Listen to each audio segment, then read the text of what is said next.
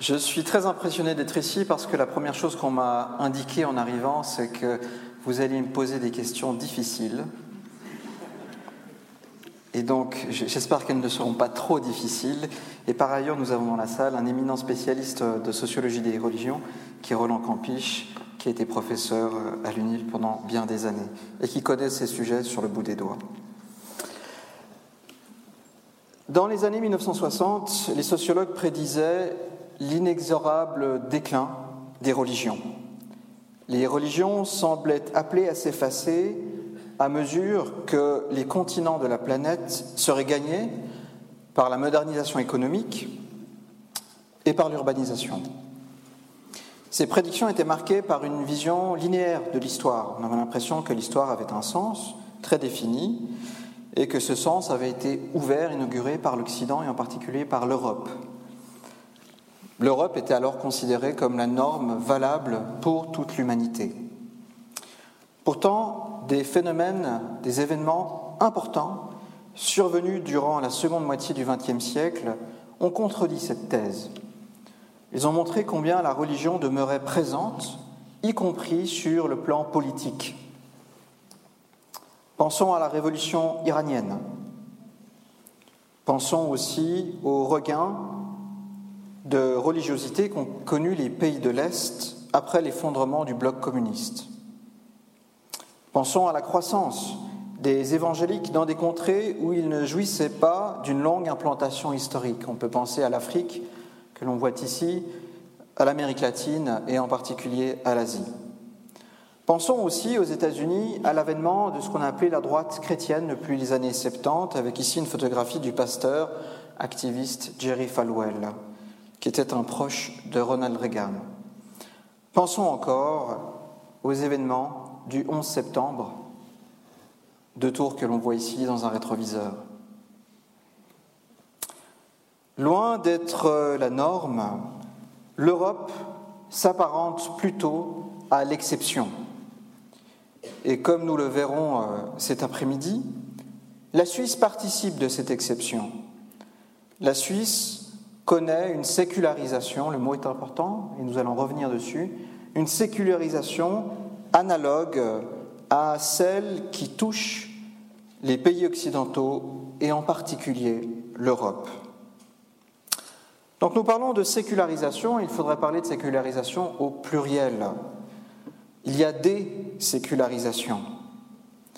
Dans un ouvrage important, le philosophe canadien Charles Taylor a proposé il y a quelques années, de distinguer trois niveaux de sécularisation. Il rassemblait un petit peu les résultats de la recherche en sociologie, mais il en donne une définition intéressante. En premier lieu, la sécularisation se déroule à un niveau institutionnel.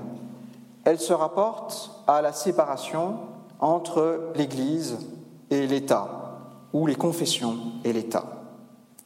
Il y a un second niveau, qui celui-là est individuel, relatif aux croyances et aux pratiques religieuses des individus. Finalement, il y a ce qu'on pourrait appeler le plan culturel.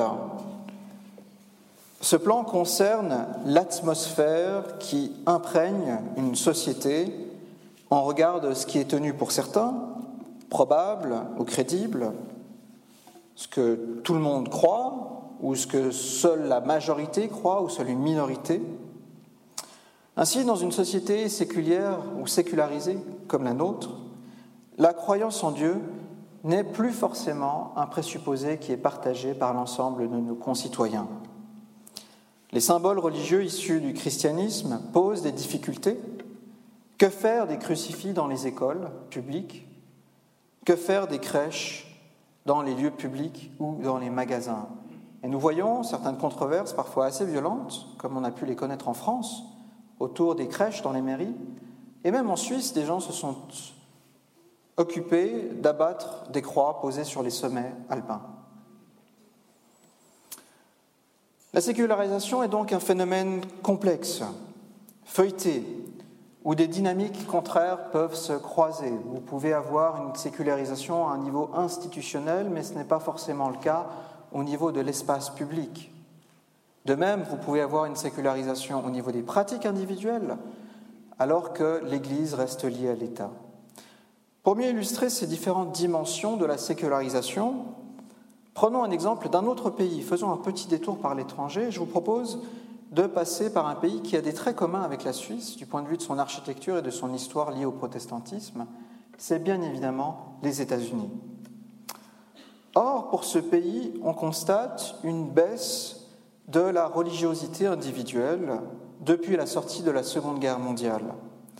Aujourd'hui, le nombre des personnes sans confession aux États-Unis atteint 22,8% de la population, et c'est un chiffre similaire au chiffre recensé par l'Office fédéral des statistiques en Suisse, qui nous indique que pour 2012, il y avait 21,4% de personnes sans confession en Suisse.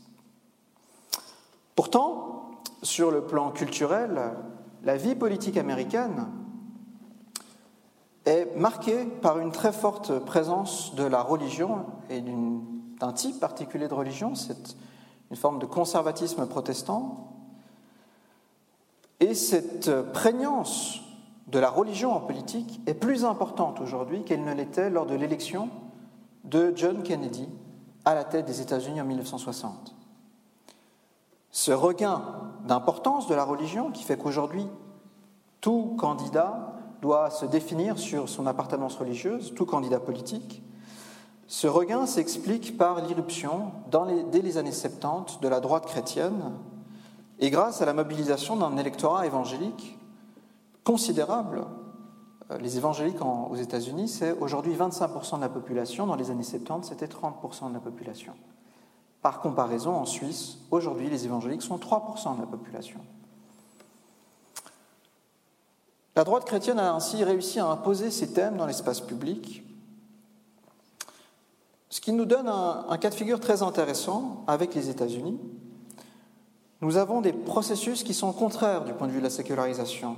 On a une démographie religieuse qui est en baisse. Les gens vont de moins en moins à l'Église ou se déclarent de moins en moins chrétiens.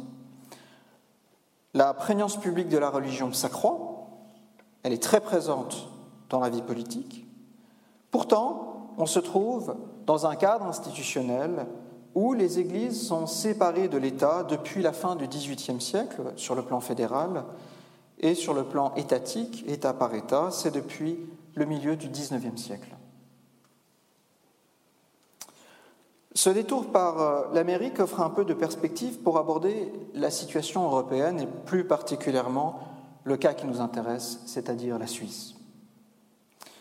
Ainsi, les églises historiques en Europe ont souvent bénéficié d'un lien très étroit avec l'État, ce qui leur a permis de jouer un rôle culturel et politique majeur. Pour la Suisse, les sociologues parlent d'un système biconfessionnel deux confessions se partageaient jusqu'à peu l'ensemble du pays, bien évidemment d'un côté les réformés, de l'autre les catholiques romains. Depuis une vingtaine d'années, les sociologues soulignent combien le modèle biconfessionnel est en déclin. C'est pourtant un modèle important qui a marqué la Suisse depuis la réforme, on peut dire, et qui s'est institutionnalisé avec la modernité. Cette répartition biconfessionnelle, mais aussi le déclin de ce modèle, sont visibles sur les cartes qui vont s'afficher à présent. Ces cartes renvoient à la situation de 2000, donc il y a déjà 15 ans. On abordera bientôt des chiffres plus récents. La première carte représente la répartition et la proportion des réformés en Suisse. J'aimerais attirer votre attention sur deux éléments. Tout d'abord, notez cet axe qui court de Genève à Zurich.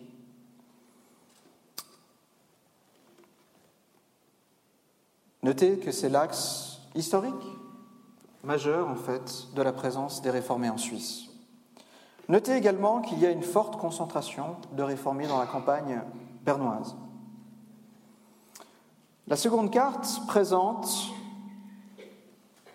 la répartition des catholiques sont présents sur l'ensemble du territoire, mais concentrés dans les cantons catholiques. Alors on ne voit pas très bien, il y a quelques nuances, euh, mais si, les couleurs étaient, plus vives, on, noterait que l'ensemble du territoire est légèrement rosé, ce qui indique une présence catholique, et les poches plus rouges, une forte concentration.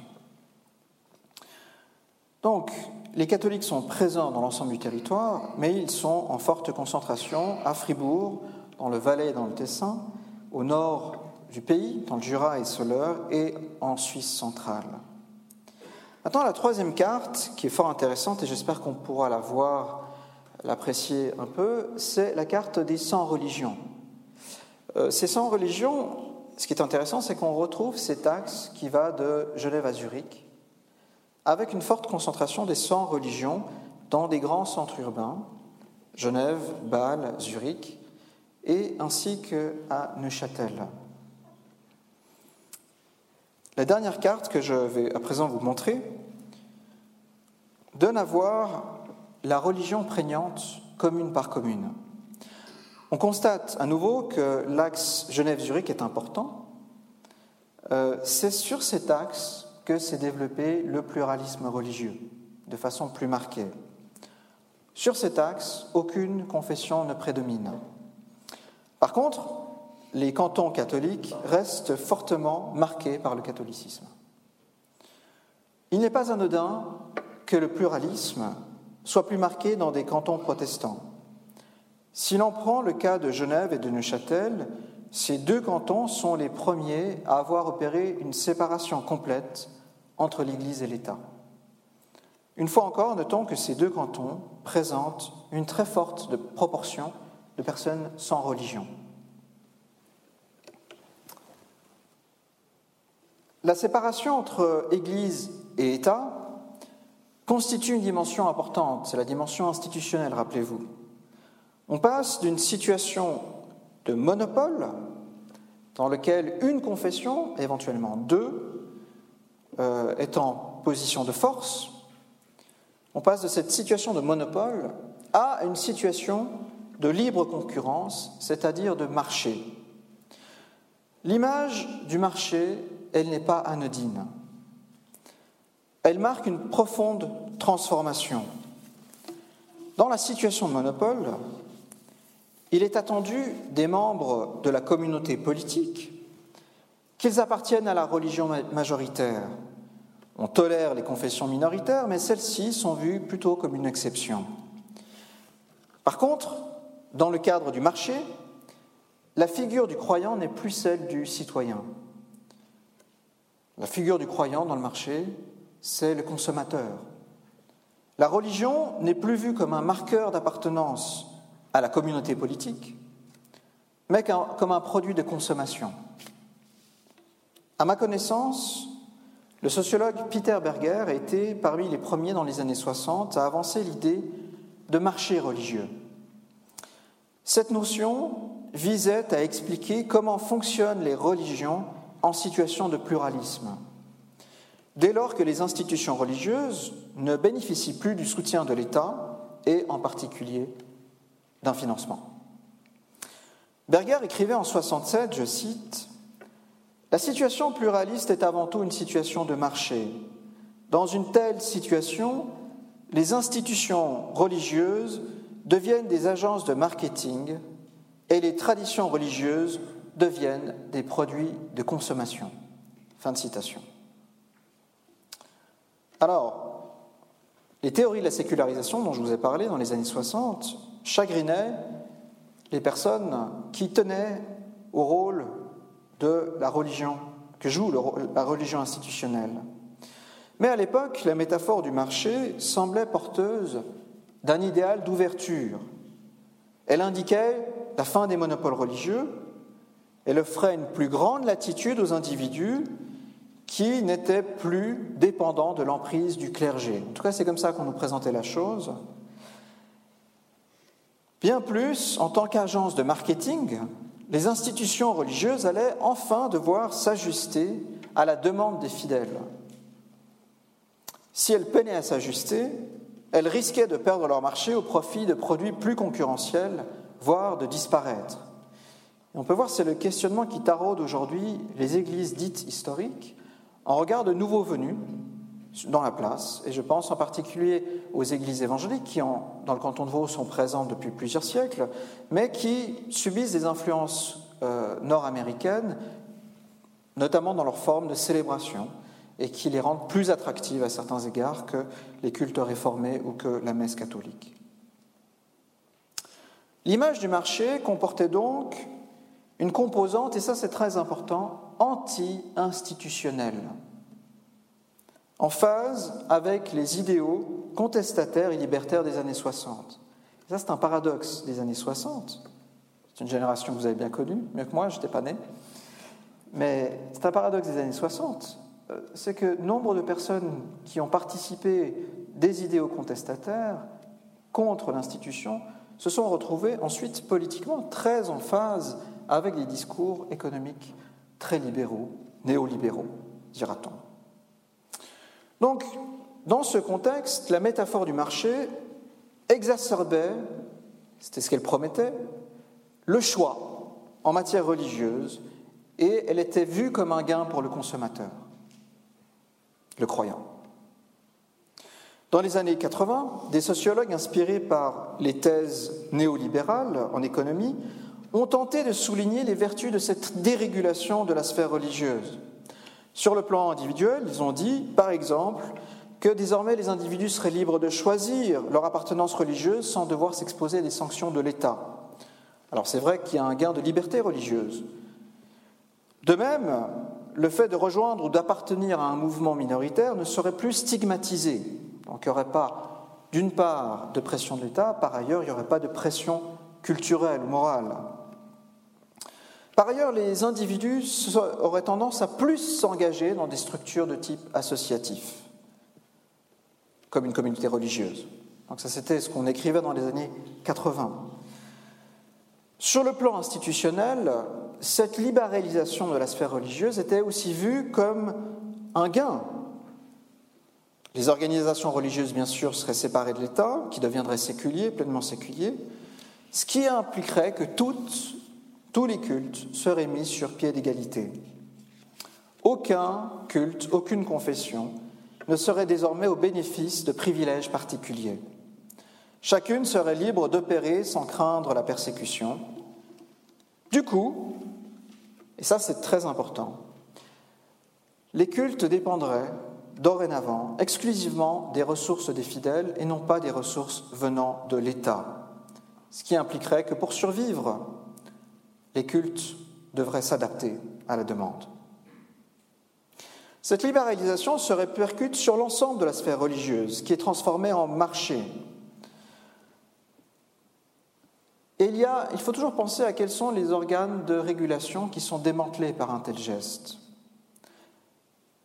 Le premier organe qui est touché par ce geste, et c'est très intéressant parce qu'aux États-Unis, on a vu ce phénomène depuis euh, le XVIIIe siècle, le premier organe qui est touché par ce démantèlement, ce sont les lieux qui sont très coûteux pour les églises. Et ces lieux-là, ce sont d'abord les facultés de théologie.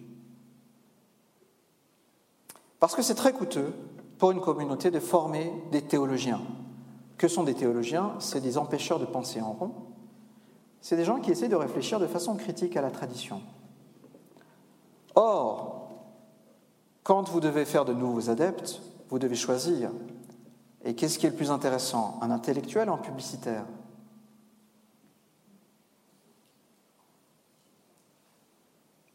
Bien évidemment, les ressources des communautés vont être dirigées vers le marché et non plus vers la réflexion. Et ici, nous avons une tension fondamentale entre une exigence de vérité et une exigence de succès. Donc, se dire que la dérégulation de la sphère religieuse est un avantage, c'est oublier que nous sommes en train d'affaiblir les lieux de réflexion sur le religieux.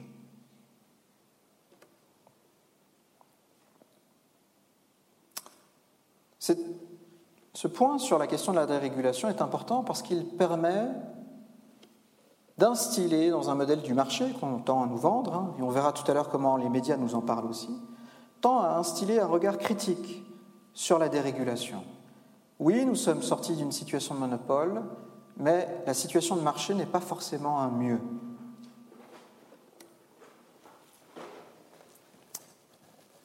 J'en viens à présent à la pratique et à l'appartenance religieuse des Suisses. J'aimerais vous montrer quelques chiffres sur l'évolution de cette tendance. Commençons déjà par euh, la Suisse autour de l'an 2000. Ce sont les chiffres des cartes que nous avons vues. On constate que les réformés représentent 34% de la population, les catholiques 42%, donc ce sont les deux gros blocs, et viennent ensuite les sans confession à 11,4%. Les musulmans euh, sont en dessous de la barre à ce moment-là des 3%. Je viens maintenant aux chiffres de 2013. On constate que les réformés sont passés à 26%, les catholiques à 38%, donc on a cette baisse du modèle biconfessionnel avec un accroissement significatif des personnes qui se disent sans confession. Par ailleurs, nous avons une augmentation euh, des musulmans qui sont passés à 5%. Différents phénomènes expliquent cette croissance. Hein. Euh, on peut dire, comme on le voit à présent dans cette slide, que la croissance des musulmans est continue depuis les années 70, mais en lien en particulier avec les questions migratoires euh, et avec la guerre en ex-Yougoslavie dans les années 90. Revenons maintenant à ce tableau plus complet qui nous présente l'évolution depuis les années 70 jusqu'en 2013. Élément significatif, les réformés formaient quasiment, en 1970, la moitié du pays. Or, c'est chez les réformés qu'on constate le plus grand recul. Souvenez-vous ce que nous avons vu sur les cartes. C'est sur cet axe qui va de Genève à Zurich que nous avons vu l'avènement d'un pluralisme religieux, et qui correspond simultanément du côté réformé à une décrue. Les catholiques sont un peu plus robustes, mais ils bénéficient de l'immigration du sud de l'Europe, qui d'une certaine manière a permis de freiner le recul chez les catholiques. Maintenant, le changement le plus spectaculaire, il n'est pas dans les confessions, il est dans les sans confessions. Entre 1970 et 2013, nous sommes passés de presque 2% de sans confessions à 23%, ou plutôt 22% de sans confession. Ce qui veut dire que notre société se sécularise. Les gens se disent de plus en plus distants, les jeunes générations se distancient toujours plus du fond culturel chrétien qui a marqué euh, à la fois notre morale et nos coutumes. J'en viens à présent à une étude qui a été euh, conduite par l'équipe du professeur Stoltz à l'Université de Lausanne dans le cadre d'un programme national de recherche. Et cette étude nous montre des chiffres un tout petit peu différents. Ce ne sont pas les chiffres de l'appartenance religieuse. Sur les tableaux que je vous ai présentés tout à l'heure, c'était les gens qui se déclarent réformés, catholiques, musulmans, etc. Ici, les chiffres nous renvoient, ils sont très intéressants parce qu'ils nous renvoient à la façon dont ces gens-là se rapportent à leur propre confession. Sont-ils engagés? Sont-ils plutôt distants? Sont-ils complètement sécularisés? Un élément intéressant, c'est que 57% de la population suisse se dit distante de sa religion. Donc là, vous avez des gens qui ont pu répondre comme réformés ou comme catholiques et qui vous disent Oui, je suis de culture catholique ou réformée, mais l'Église, ce n'est pas pour moi, je n'y vais pas. Nous avons ensuite les institutionnels. Les institutionnels, c'est ce carré vert en bas, pardon, ce triangle vert, ils sont 18%.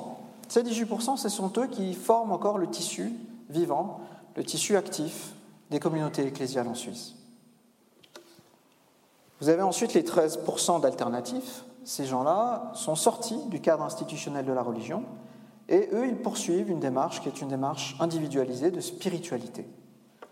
Euh, ce sont des gens qui vont favoriser, par exemple, des spiritualités de type oriental euh, ou euh, l'ésotérisme. Et finalement, nous avons 12% de personnes qui se déclarent complètement sécularisées, qui n'ont ni un engagement, ni une croyance religieuse, et qui n'ont plus pas des croyances qu'on pourrait qualifier de spirituel. J'aimerais à présent vous montrer un tableau qui retravaille ces chiffres d'une manière un peu différente. Je pourrais vous donner les, détails de, la façon dont j'ai réaménagé ces chiffres. Ce sont des études qui viennent notamment des travaux du professeur Campiche, ainsi que des travaux de, de Christophe Monod et du professeur Stoltz à l'Université de Lausanne. Donc le comptage diffère un tout petit peu, mais j'aimerais vous montrer une tendance. Ce qui est intéressant ici, c'est la tendance que nous pouvons dégager en retravaillant ces chiffres. J'ai compté cette fois les religieux comme les personnes qui ont un engagement régulier. Régulier, c'est un engagement mensuel. Et je regardais la baisse de cet engagement chez les personnes euh, qu'on aurait tendance à, à qualifier dans l'autre schéma d'institutionnel. Nous avons ensuite la courbe des gens qui se déclarent spirituels, mais ici j'ai compté également les distancés. Et finalement, nous avons la courbe des, des séculiers, des personnes qui se disent externes à toute forme de religion. Donc si vous voulez, on avait un, fromage tout à l'heure avec quatre catégories, je les ai regroupés en trois catégories. J'aimerais attirer votre attention sur ce point-ci. Autour de 2010, nous avons un croisement, à peu près euh, un, chiffre similaire de gens qui se déclarent sans confession et de gens qui sont des pratiquants réguliers. J'aimerais à présent attirer votre attention sur un modèle qui est un modèle qui a été conçu pour l'ensemble de l'Europe par euh, un sociologue qui s'appelle Voas. Il a travaillé sur la question de la sécularisation sur l'ensemble de l'Europe et voici le modèle qu'il dégage, c'est un modèle, hein, c'est une approximation de l'ensemble des configurations européennes. Et son modèle est le suivant. Il s'étale sur 200 ans. Dans certains pays, ça peut prendre plus de temps. Dans d'autres pays, ça prendra moins de temps. Son modèle, le voici. On passe d'une société extrêmement religieuse à une société dans laquelle, à partir, euh, on pourrait dire dans notre cas, hein, à partir de la Seconde Guerre mondiale, va augmenter très fortement une forme de spiritualité détachée des institutions religieuses. Et finalement, on a une montée des séculiers, des sans religion. Ce qui est très intéressant, c'est ce que produit la courbe des spirituels dans ce modèle-là. On pensait, euh, jusqu'à il y a peu, c'était nos, prévisions, que oui, la religion institutionnelle était en perte de vitesse, mais les gens continueraient à se dire spirituels. Si l'on en croit le modèle de Voas, il se pourrait de fait que la spiritualité baisse également et que ce qui devienne la norme dans notre société, c'est une société complètement sécularisée dans laquelle la religion ou même la spiritualité sont vues comme des exceptions. Un phénomène intéressant, d'après Voas, c'est que la spiritualité a constitué une première étape de sécularisation. Les gens ont continué à croire, mais en dehors d'un cercle institutionnel, en dehors des églises. Et l'étape suivante, pour la génération qui suit, c'est de ne plus en fait accorder d'importance à ce qui était vu comme spirituel, mais de passer à un modèle complètement sécularisé. Donc la sécularisation complète procéderait en deux étapes. Une première sortie des institutions, une seconde sortie des croyances reliées à des religions, des spiritualités euh, non chrétiennes.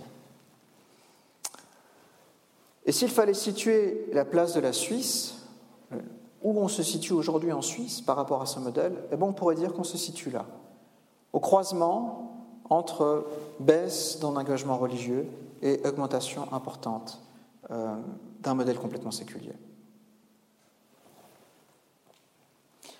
J'aimerais à présent vous montrer la façon dont ce genre d'étude est ressaisi par les médias suisses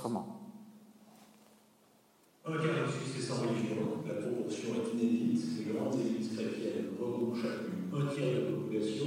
Explication PSE. Dans sa pratique quotidienne à l'aumônerie de l'Université de Genève, le pasteur Philippe Chanson constate une réelle de distance de la population par rapport à la religion au sens parler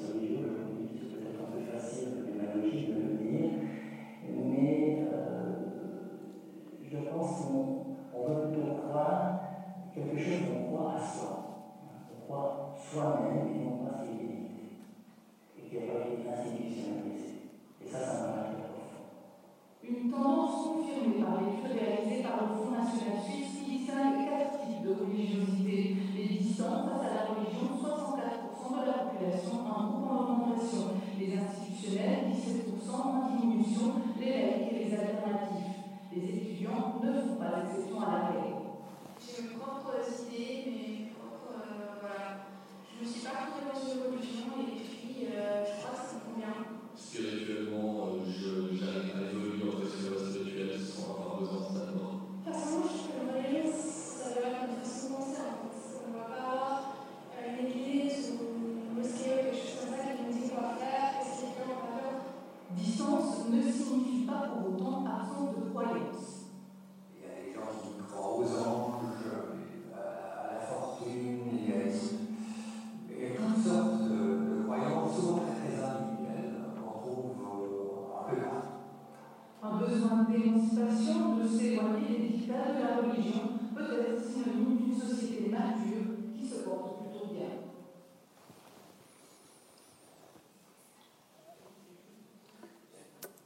Alors, il y aurait beaucoup de choses à dire sur cette vidéo. Euh, J'en dirais deux. La première, c'est que toute cette vidéo est structurée autour d'une opposition entre religion d'un côté, qui est présentée comme institutionnelle, vieillot, c'est un diktat, et de l'autre côté, on a une spiritualité qui est individuelle, qui est euh, un- une démarche personnalisée, qui n'est pas institutionnelle, qui est privée. Donc on a d'un côté la religion publique, euh, et la religion publique est présentée comme quelque chose de problématique, alors que la solution, ce serait la croyance individualisée. Euh, vous remarquerez qu'à la fin de ce reportage, qui se présente comme un reportage tout à fait factuel, hein, ce n'est pas un billet d'opinion, la journaliste s'autorise tout de même à glisser que ben, c'est un bon signe, on est dans une société mature euh, qui s'éloigne des dictats de la religion. C'est pas anodin. C'est pas anodin. On est en train de nous, de nous dire la dérégulation de la religion, c'est très bien. Or, si l'on regarde ce qui marque notre actualité aujourd'hui, ce qui nous permet d'entrer de plein pied dans le troisième thème, vous vous souvenez, on a parlé d'institutions, on a parlé de pratiques individuelles, entrons maintenant dans le, le thème de la culture, la religion dans notre culture. Qu'est-ce qui fait aujourd'hui en matière de religion l'actualité chez nous? Ce sont précisément les tensions liées à un religieux que nous voudrions gérer collectivement, mais nous n'avons pas les moyens de le gérer parce que nous sommes pris dans cette fausse alternative entre une religion publique institutionnelle qui serait une sorte de dictature morale et de l'autre côté une spiritualité individualisée, euh, affranchie de toute contrainte qui correspondrait au choix d'un consommateur. Ce qui me permet de passer au centre euh, de l'actualité. Je me suis dit que l'émission Infrarouge était un lieu intéressant pour observer la façon dont des problèmes publics sont mis en forme. Quels sont les problèmes qui taraudent notre espace public? Et je me suis dit, comment est-ce qu'Infrarouge ressaisit la question religieuse? Ce sera un indicateur intéressant pour voir comment la religion pose problème, nous pose problème, en particulier pour nous qui sommes dans une culture qui s'éloigne progressivement du christianisme. Infrarouge existe depuis 2004.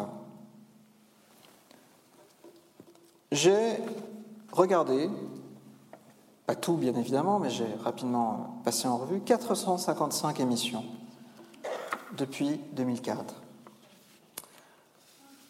Ces émissions se composent comme suit.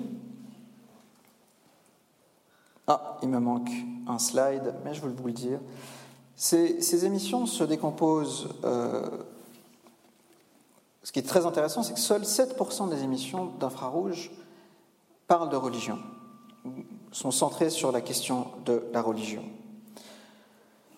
La proportion des, des émissions d'infrarouge est très différente ensuite quant au thème religieux qu'elles abordent. Sur ces 7%, 81% des émissions est consacrée à l'islam.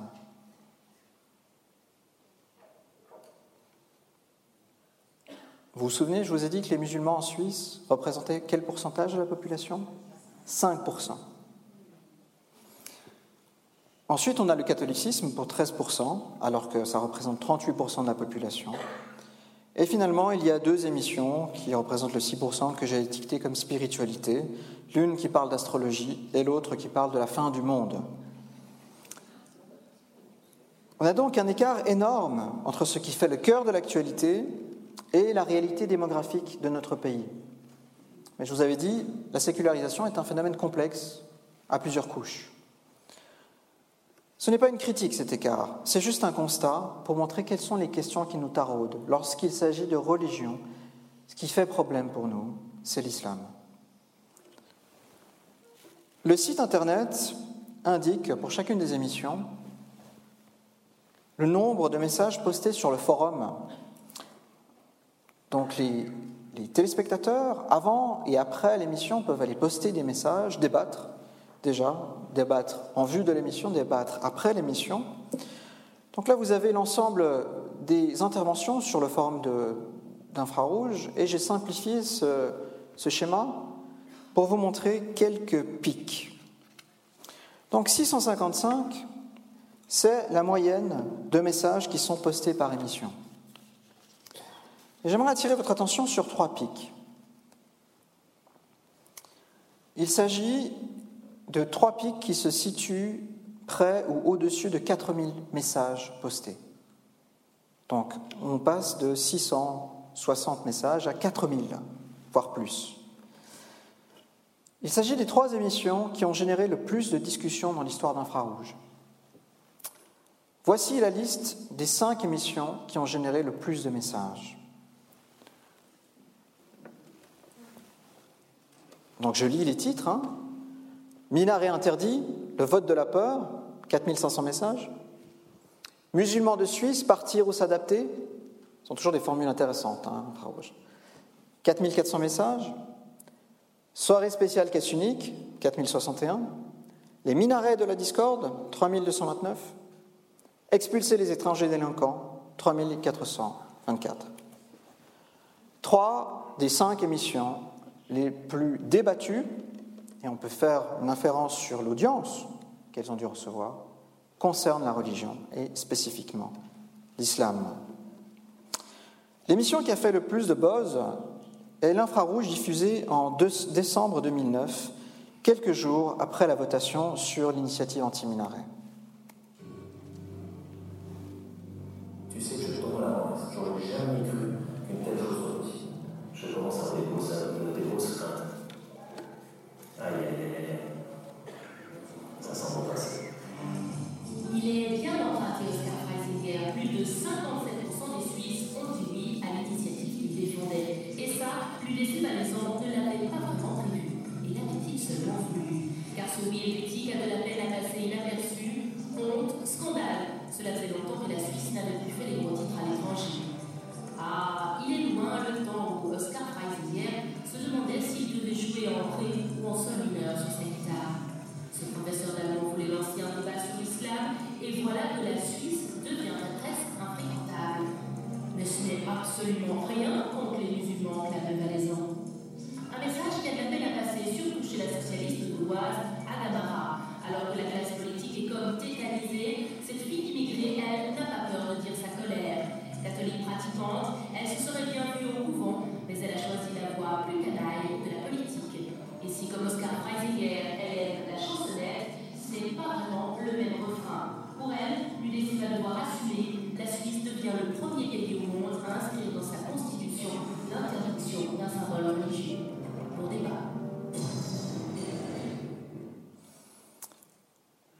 Du côté catholique, euh, l'émission qui a fait la plus forte, euh, qui a suscité le plus de débats avec 800 interventions, porte sur un scandale, et vous vous doutez de quel scandale il peut s'agir.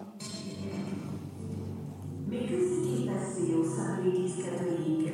Pourquoi s'est-on tu durant des années alors que l'on savait? Pourquoi n'a-t-on pas livré à la justice des hommes ces prêtres qui usaient leur autorité pour briser des vies d'enfants, ce que l'on appelle pédophiles Dans nos contrées, on ne tranche pas les mains ou les têtes des coupables, on juge dans le respect des lois et on protège ceux qui doivent l'être. Alors pourquoi ce silence? Monseigneur Genoux a demandé publiquement la semaine dernière pardon aux victimes des prêtres pédophiles Et il en faut du courage pour affronter ces regards salis, ces vies broyées, ces abusés qui aujourd'hui se mettent à parler.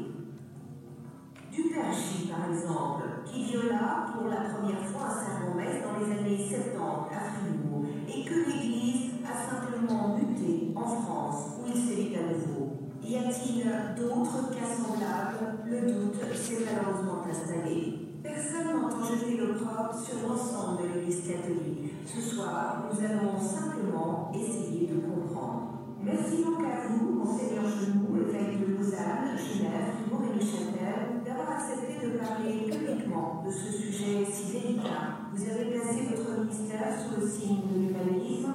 Vous, le philosophe, vous aimez, sondez le cœur des hommes. Alors dites-nous pourquoi l'Église a-t-elle caché ses turpitudes au risque de salir toute l'institution? Face à vous, Monseigneur Genoux, l'avocat genevois Charles Poncet, il y a cinq ans, en janvier 2003, Maître Poncet, à sa manière de polémiste, vous interpellait parfois de presse. Il évoquait déjà le cas J, le témoignage d'une de ses victimes à la TSA en temps présent. Il demandait à l'Église d'ouvrir totalement ses archives. On.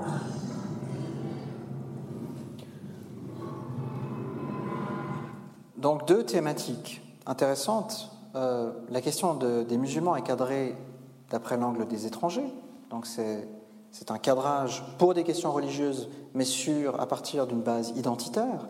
C'est un cadrage qui nous est imposé par certains partis politiques très conservateurs. Par ailleurs, euh, pour parler de l'Église catholique, c'est le prisme du scandale. Donc ce sont ces deux prismes-là, la question de l'étranger et la question du scandale, qui reviennent principalement dans une société qui s'éloigne en fait de ses bases culturelles religieuses et qui essaye de comprendre ce qu'il advient de la religion. Il y a une présence euh, des religions, euh, d'au- d'autres acteurs religieux, toujours dans l'infrarouge.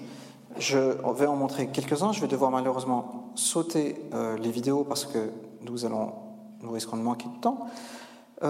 Lorsqu'il s'agit de, de réformer, ils sont présents pour parler, et ça arrive parfois aussi pour des catholiques, pour parler d'œuvres caritatives, notamment de leur défense des étrangers, de la question de l'asile ou de la question de l'euthanasie. Nous avons également une présence des évangéliques. Euh, Lorsqu'ils sont présents dans Infrarouge, c'est pour parler de thèmes auxquels- contre lesquels ils sont opposés, à savoir l'islam, le mariage homosexuel ou l'avortement. Et là, ce sont surtout des gens qui émanent des partis évangéliques. Et finalement, euh, pour les juifs, euh, sur la question du judaïsme, ce sont des associations qui luttent contre l'antisémitisme et notamment l'usage de la liberté d'expression pour tenir des propos antisémites. Ce qui pose une question intéressante du point de vue des médias. Je vous l'ai dit, les médias se sont euh, ressaisissent en fait la religion au prisme du scandale, au prisme de, ce qui fait le buzz. Dans ce cas-là, c'est- évident. Euh, les journalistes ne sont pas des citoyens différents des autres. Eux aussi ont une formation religieuse ou n'ont pas de culture religieuse. Et dans notre cas, dans le cas de l'actualité ici, euh, ces journalistes n'ont pas une grille de lecture fine de la situation religieuse, ce qui va les pousser à favoriser certains types de représentants. Des représentants, comme ici dans le cas de l'islam, qui, du point de vue démographique, ne sont pas véritablement euh, représentatifs de l'islam de Suisse. En Suisse, 90% de l'islam, 89,6% pour être précis, 89,6% des musulmans viennent d'Europe, des Balkans ou de Turquie.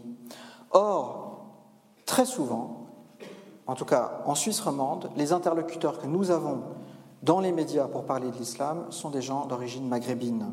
Donc il y a une surreprésentation de certaines figures qui ne sont pas forcément des figures modérées.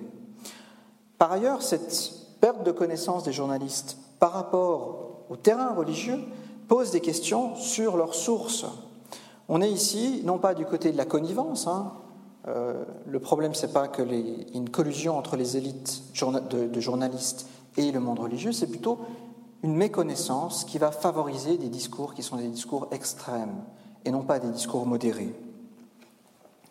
Ce qui pose véritablement la question de comment médiatiser, comment penser collectivement la question du religieux dans une société dans laquelle quasiment un quart de la population est éloignée de la religion. J'en viens à présent à la question des régulations, et c'est sur cette question-là que j'aimerais clore mon intervention. Le marché, dans les années 60 et en particulier ensuite dans les années 80, était pensé comme l'avènement, la libération de la sphère religieuse. Or, le marché, une sphère religieuse qui se transforme en marché, génère des conséquences néfastes. Elle s'accompagne de répercussions idéologiques sur l'ensemble de la société. La religion peut alors faire l'objet d'instrumentalisation, y compris par des acteurs qui ne sont pas religieux. Parce que la religion constitue un dispositif puissant pour générer des identités collectives et, si nécessaire, les affronter. L'Europe et la Suisse sont en particulier exposées à cette dérive identitaire. Si l'invocation de l'héritage chrétien du continent est devenue un leitmotiv de certains partis de droite dure, une instrumentalisation contre laquelle les églises essayent de s'élever, mais événement, si l'invocation de l'héritage chrétien est un thème classique aujourd'hui de la droite dure, elle ne donne pourtant pas lieu à un regain d'intérêt pour le christianisme dans la population ou pour le reste des religions. La référence à la culture judéo-chrétienne permet par contre de restreindre le pluralisme social et politique qui est à la base de nos institutions et que nous avons dû chèrement négocier suite à la réforme et aux guerres de religion. Donc nous avons une référence à la culture judéo-chrétienne sans qu'un engagement croyant accompagne nécessairement cette déférence envers la religion, comme on a pu l'observer dans le cas du vote contre les minarets au cours des dernières années, et comme ça va probablement être le cas sur la question du vote concernant la burqa. À cet égard, nos démocraties risquent d'accoucher d'un objet aussi étrange que problématique que j'appelle la chrétienté sécularisée. Qu'est-ce que la chrétienté sécularisée? C'est qu'on garde le pire de la religion, sa dimension identitaire et surtout exclusiviste. Ce spectre d'une instrumentalisation de la religion n'est toutefois pas une fatalité. Pour autant que nous soyons capables de penser et d'inventer de nouvelles régulations collectives pour permettre de penser les religions dans notre société. Ces régulations sont de deux ordres. Elles sont en premier lieu internes aux confessions. Une tradition peut être porteuse d'un potentiel critique, de réflexion, en raison de l'écart qu'elle peut penser entre une théologie, une histoire ou la forme qu'a pris la communauté au travers du temps. Cet écart, cette réflexion, cette prise en compte de l'histoire permettent précisément de résister aux tentations fondamentalistes qui prétendent directement coller, revenir à une vérité originelle. Le rôle du théologien est ici central dans sa capacité à ressaisir de façon critique une tradition, tout en étant à même de parler pour cette tradition. C'est pourquoi il est particulièrement important que nous pensions le financement des facultés de théologie, des lieux de formation, et pas seulement de formation chrétienne, mais des formations pour l'ensemble des confessions. J'aimerais simplement décrire une opération importante que fait le théologien. L'institution religieuse, et en particulier le théologien, transforme du croire savoir, nous croyons que nous savons, en du savoir croire, nous savons comment croire correctement. Et cette opération repose sur deux gestes qui sont essentiels. Le premier, c'est qu'on transforme un on croit en nous croyons, c'est-à-dire que nous sommes responsables, nous nous disons responsables d'un ensemble de croyances. Et nous choisissons parmi ces croyances lesquelles nous pouvons tenir de façon responsable. Première exigence, responsabilité. Seconde exigence, cohérence. Cohérence entre ce que nous croyons. Nous ne pouvons pas croire une chose et son contraire. Et ça, c'est le travail de régulation que font précisément des théologiens. Et c'est un travail de régulation qui n'est pas fait lorsque vous avez des jeunes qui vont chercher des contenus sur Internet, des contenus religieux sur Internet.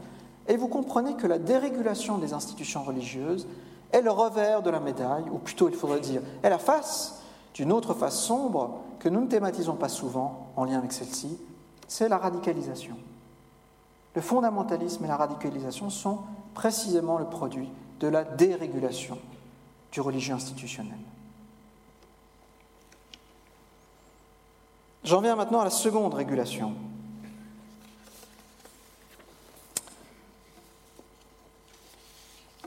En second lieu, il y a une régulation externe aux confessions, une régulation qui est étatique, qui engage les pouvoirs publics, une régulation qui est sociétale, qui engage l'ensemble des acteurs de la société. Ces régulations se rapportent à la façon dont les confessions sont appelées à participer, à composer avec la pluralité religieuse, morale et sociale qui caractérise une société, mais aussi à composer avec les avancées des sciences naturelles et des sciences sociales. Il y a un critère qui est externe aux religions, c'est qu'on ne croit pas n'importe quoi, et qu'il y a des instances dans la société pour dire ce qui est le cas et ce qui n'est pas le cas. Donc on ne confond pas fait, opinion et croyance.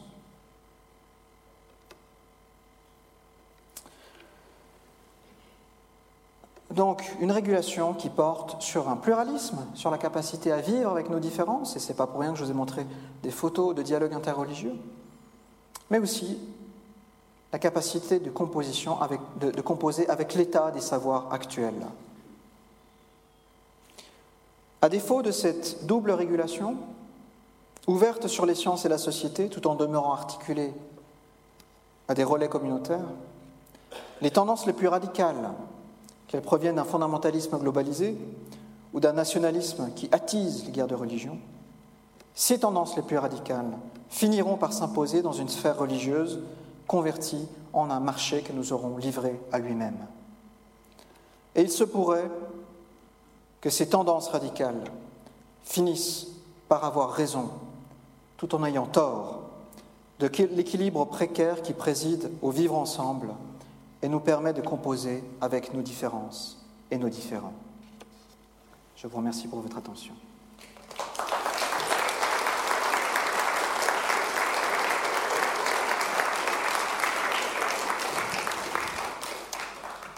Monsieur Gonzalez, merci beaucoup. Je pense que on a tous été impressionnés par euh, les chiffres que vous avez montrés. Peut-être on pouvait les percevoir, mais là c'était quand même beaucoup plus démonstratif et impressionné également par euh, vos propos très nuancés, en même temps de nous, ah, nous, plonger vers euh, des réflexions pour lesquelles on n'a pas nécessairement la solution, la réponse à, ces problèmes. Alors, euh, je vais ouvrir la discussion maintenant pour savoir qui aimerait poser une question à M. Gonzalez. Oui, monsieur, on va vous donner le microphone dans un instant.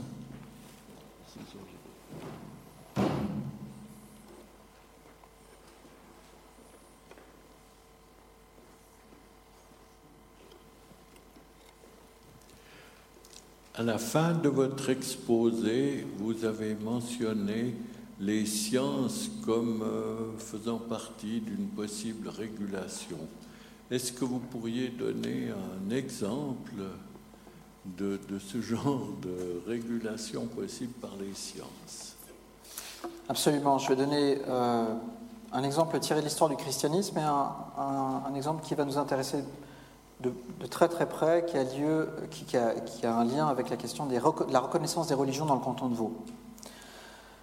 Dans l'histoire du christianisme, euh, très rapidement s'est posé la question de savoir comment on interprétait les textes, notamment les textes qui se rapportent à la création du monde. Euh, un grand théologien du IIe siècle qui s'appelait Origène euh, a dit qu'il fallait bien évidemment, qu'était sotte la personne qui pensait que le récit de la Genèse dans laquelle on a un arbre avec Adam et Ève, euh, parlait d'un arbre qui a vraiment existé. Et puis, quelques siècles plus tard, Saint Augustin, IVe siècle, euh, dit Le croyant ne peut pas aller vers l'incroyant, qui est un spécialiste de science, et lui dire qu'il comprend mieux la science en lisant la Bible qu'en faisant des observations. Donc on a deux pères de l'Église, dans ce cas-là, qui ont conscience que la question de l'interprétation des textes sacrés doit se faire en tension avec les sciences du moment. Il doit y avoir un débat. Il ne s'agit pas de remplacer la religion par la science, mais il s'agit d'être euh, au courant de quelles sont les avancées des sciences pour pouvoir dialoguer de façon fine. La théorie de l'évolution, euh, depuis Darwin, a, constitué une sorte de tremblement de terre à l'intérieur des sciences qui s'est répercuté à l'extérieur des sciences également, dans le monde des religions. Nous avons été épargnés par le créationnisme en Europe. Le créationnisme, pour des raisons historiques, s'est développé en Amérique du Nord. Mais aujourd'hui, il a migré dans le monde musulman. C'est le créationnisme de type fondamentaliste évangélique qui a migré dans le monde musulman. Donc il, va y avoir des tensions très fortes sur ces questions-là. Des tensions dont une traduction, en fait, s'est retrouvée dans euh, le règlement d'application pour la reconnaissance euh, des, des confessions sur le canton de Vaud. Il y a un alinéa qui parle euh, du fait que les confessions sont ouvertes sur les sciences et n'enseignent pas des éléments qui vont à l'encontre des sciences. Euh, donc là, on, voit qu'on a différents régimes de vérité à négocier ou de conviction à, négocier. Le régime de la science est un régime de factualité.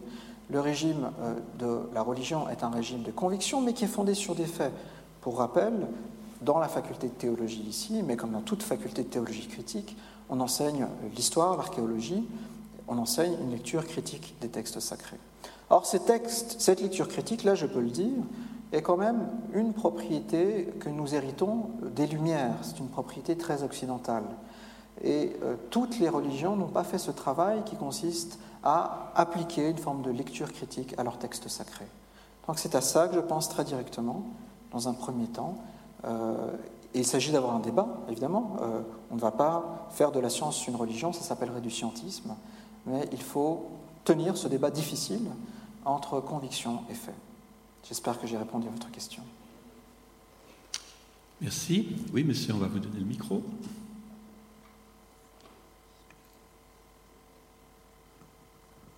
Euh, merci pour la conférence, monsieur. Civilisation et religion sont des choses complètement différentes. Civilisation est basée. Uh, I'm sorry, could, could you Civil... ask, ask the question in English and I will translate it. Uh, Thank you. parler que civilisation est basée sur la religion. Je sais non. Civilisation et religion sont des choses complètement différentes. Non, religion est basée sur un Dieu imaginaire. Elle a commencé comme un pouvoir quand Constantine I elle a accepté le christianisme comme idéologie politique de l'Empire romain. Donc, euh, ce sont des choses différentes. Mais je vous demande sur la Suisse, sauf Genève et Neuchâtel, tous les cantons ont une religion officielle. Donc, ce n'est pas démocratie, c'est théologie. Et dans la théologie officielle, des minorités sont une classe citoyenne, citoyenne de deuxième classe.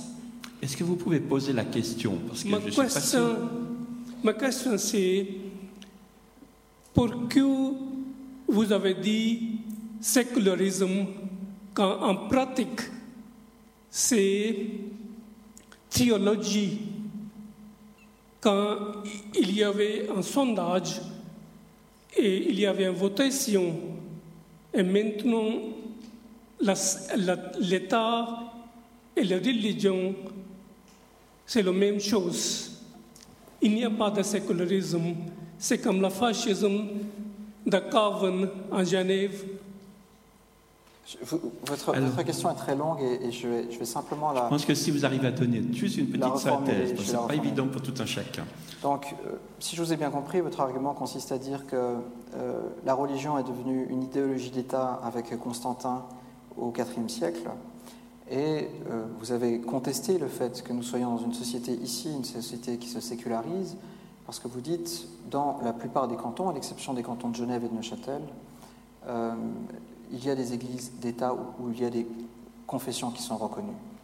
Maintenant, j'aimerais, alors c'est votre avis, hein, euh, j'aimerais simplement euh, revenir sur la question des différents aménagements cantonaux.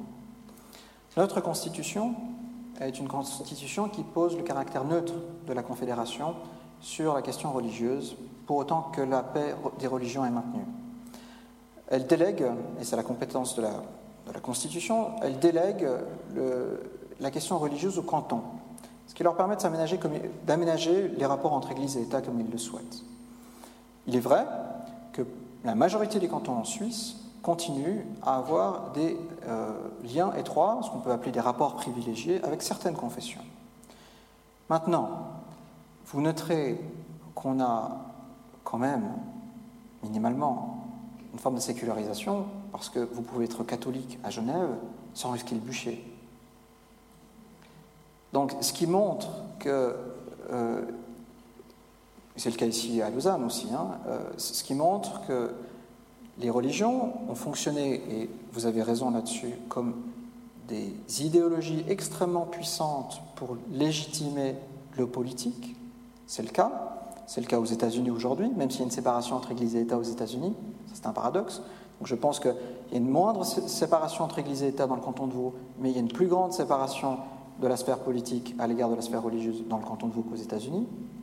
Vous voyez, euh, il nous faut des, des outils extrêmement fins pour voir les variations sur le plan institutionnel, sur le plan individuel. Donc, dire que parce que des cantons financent des cultes, et un certain nombre de cultes, nous sommes dans une situation de fascisme, là je vous laisse la responsabilité de vos propos, mais c'est une opinion avec laquelle je ne suis pas d'accord. Je vous remercie pour votre question. Merci pour la question et la réponse aussi. Alors, autre question? Qui aimerait poser une question? Oui, M. Campiche, on sera heureux de vous entendre aussi. J'espère pouvoir y répondre. Ah, sûrement, pas de doute. Merci.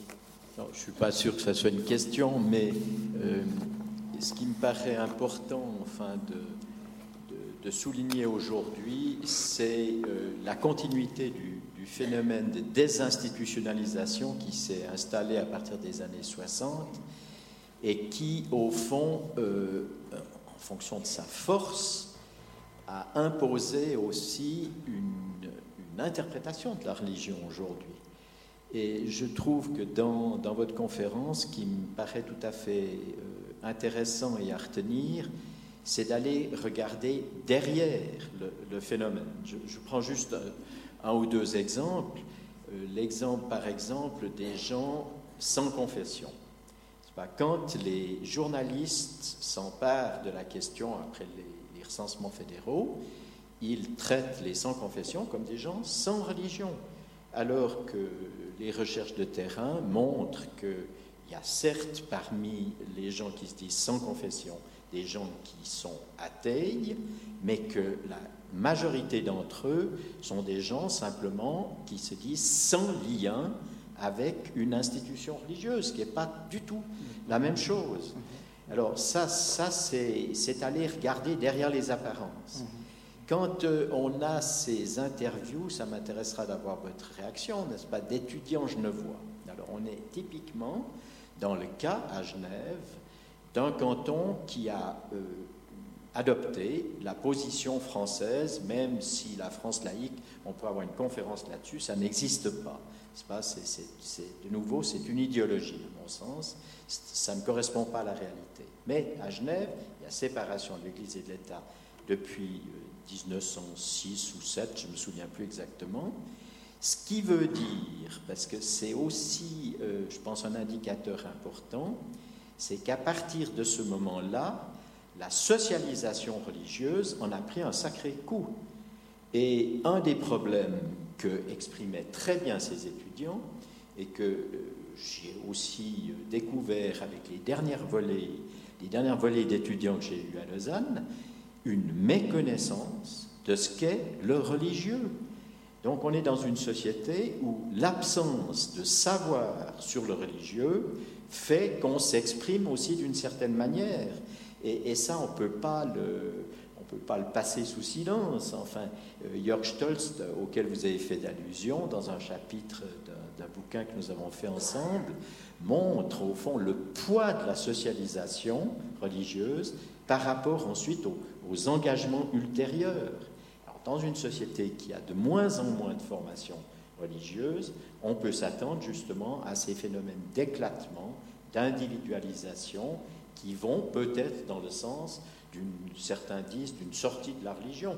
Euh, on peut, on peut le, évidemment en faire l'hypothèse, bien que je dirais qu'en Suisse, on doit être tout le temps conscient qu'il faut euh, être attentif à au, caractère asynchronique des phénomènes. Je veux dire par là que suivant les cantons, on a des situations religieuses assez différentes. Appenzell-Rode intérieur, la vallée de Conches, n'est-ce pas Vous avez encore ces situations en Suisse où le religieux marque encore profondément le terrain et euh, on ne sait pas quels peuvent être les effets à long terme de ce type de reste, si j'ose dire. Merci pour ce très très bon commentaire. Autre euh, je, voulais, question? Je voulais simplement réagir euh, pour aller tout à fait dans le sens du, professeur Campiche. Euh, il y a un phénomène très intéressant avec ce reportage, c'est qu'évidemment on a affaire à trois étudiants de l'Université de Genève qui ont un accent genevois, on peut l'entendre, mais qui figurent là comme l'étudiant typique en Suisse. C'est-à-dire qu'on a une petite opération de passe-passe on va filmer quelque chose de local qui correspond à une réalité locale et c'est imposé dans l'espace public comme la norme pour la Suisse. Donc ce qui me paraît très important avec ce reportage, c'est que ce reportage à la fois prétend rapporter des faits, mais en réalité, il est en train d'enfoncer un clou normatif très fort sur quel devrait être le statut de la religion en Suisse. La conclusion est claire, hein. il faut sortir du diktat de la religion. Voilà. Oui, madame, on va vous donner la parole tout de suite.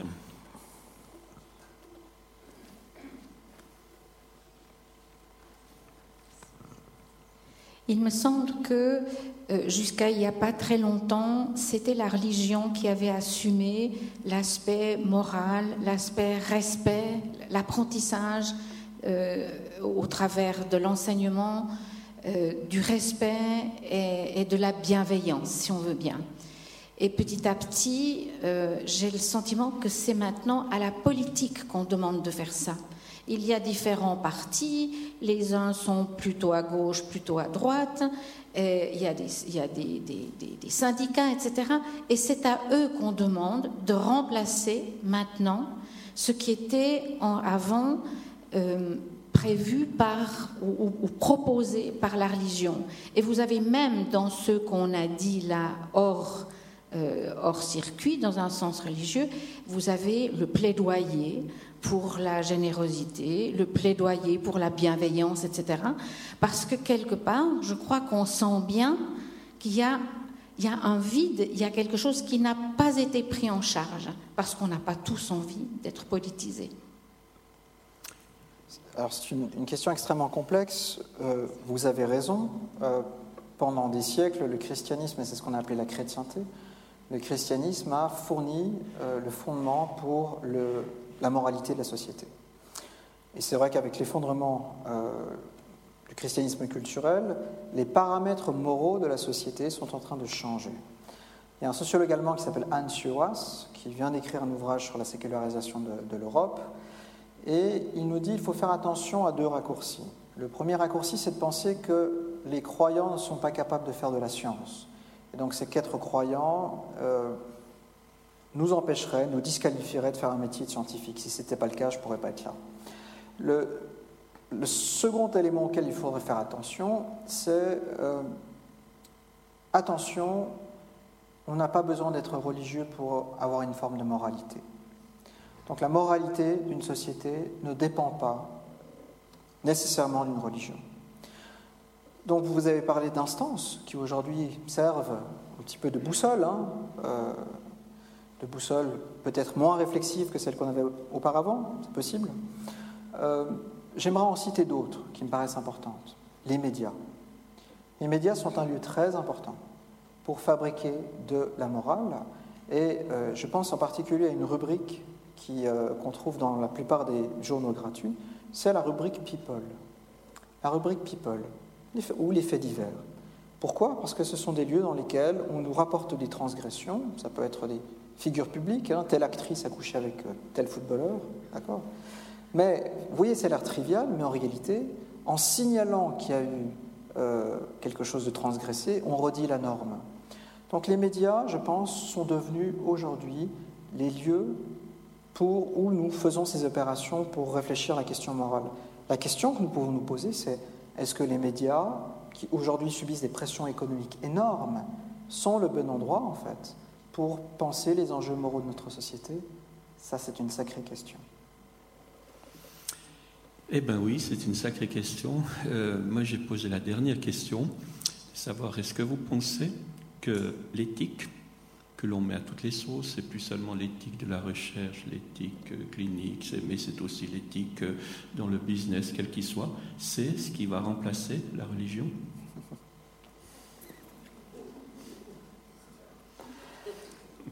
Je constate une chose, c'est qu'au cours des dernières années, on a une inflation des magazines de philosophie ce qui me paraît très symptomatique. Donc, je, vous mettez le doigt sur une tendance qui est importante.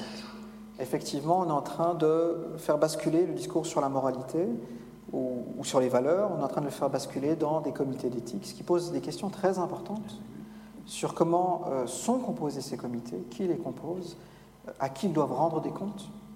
Euh, c'est une vraie question, mais nous constatons, je vous en prie, nous constatons que la religion aujourd'hui, ou les religions n'encadrent plus comme elles le faisaient, on n'a plus une religion qui encadre euh, un nombre important de dimensions de l'existence.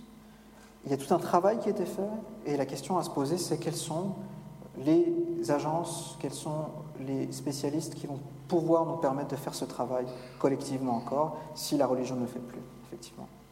Je crois que vous étiez tous témoins, hein, par exemple, les commissions d'éthique de la FIFA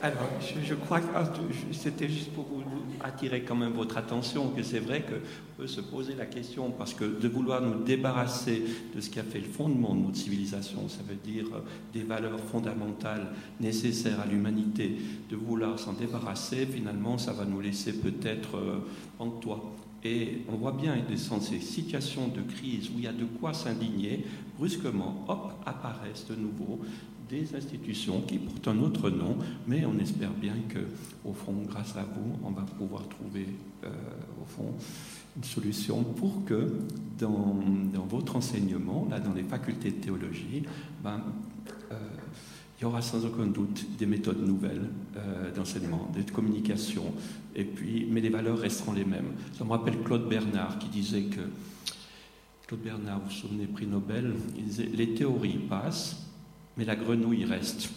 Et je crois que ces valeurs fondamentales auxquelles on attend tous, elles vont rester. Merci beaucoup pour euh, notre conférencier, je crois qu'on peut l'applaudir.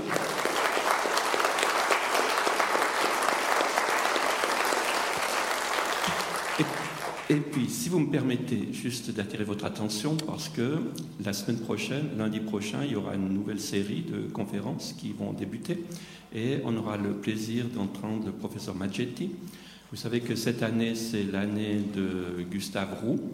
Et le titre de la conférence, c'est Gustave Roux, euh, poète, mais pas seulement.